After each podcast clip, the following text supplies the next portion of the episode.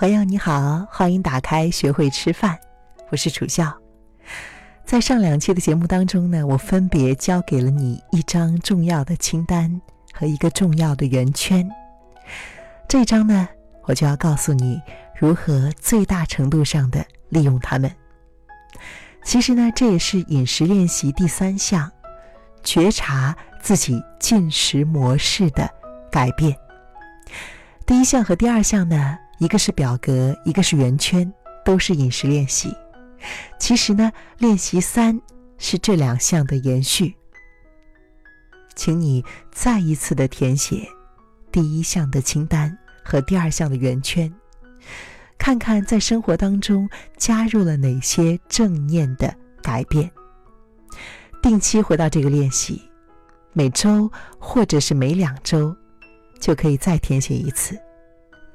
现在这个旋律呢，仍然是来自于韩国的钢琴家全素妍的，名字叫做《Smile Smile Smile》。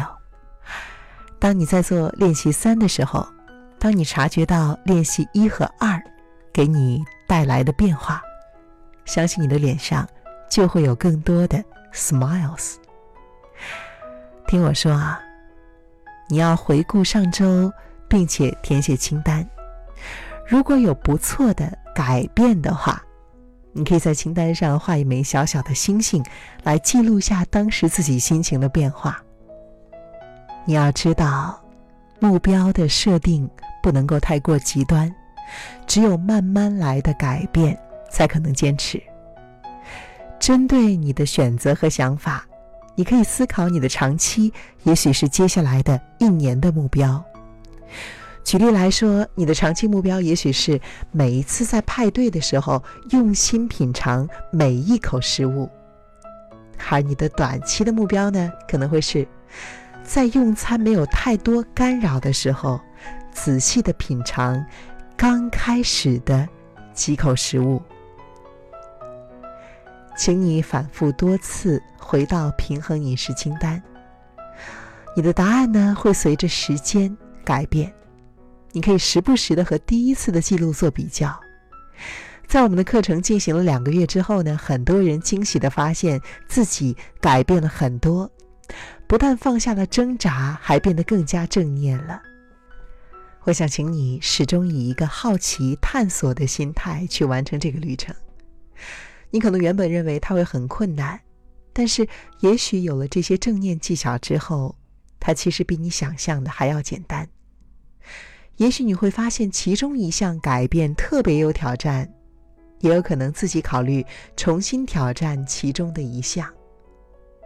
你要学会考虑这些改变在长期带来的价值，他们如何让你的生活变得更好，如何影响你和食物的关系，如何带给你更多的享受、喜悦和内在平静，如何让你的生活不再挣扎。带给你自由的感受呢？新的改变可能需要大概一个月的时间才会养成习惯，请你依照自己的速度设定合适的目标，你会发现自己越来越会常运用正念饮食的智慧技巧。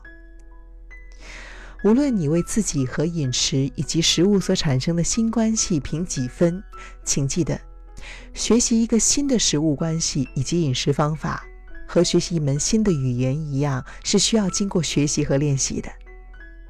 以一个好奇的心态来开启这个旅程，保有弹性，把每个练习当成一项试验，庆祝每一次的成功，持续的强化自己。哇，我真的品尝了这一餐的第一口食物，耶！我把食物留在盘里。而且没有感到罪恶感。我在还没有感到不适的时候就停止了进食。每天，你都有上百次的机会来鼓励自己，把多余的精力花在生活当中更重要的事情上。我建议你按照这本书的顺序来阅读以及进行书中的练习。在反复进行这项练习的时候呢，你会发现它们变得越来越简单。每一个章节都会引导你，让你完成这些练习。你不需要花十周就能够完成全部的练习。况且，如果能够成功的改变长久以来的惯性模式，十周并不是很长的时间。好了，这一项练习也非常的重要。我期望你能够在这里写下你鼓励自己的方式，以及你不断的更新和迭代这两个表格的过程中所获得的收获。我很期待能够分享你的快乐。我是楚笑，下期再见。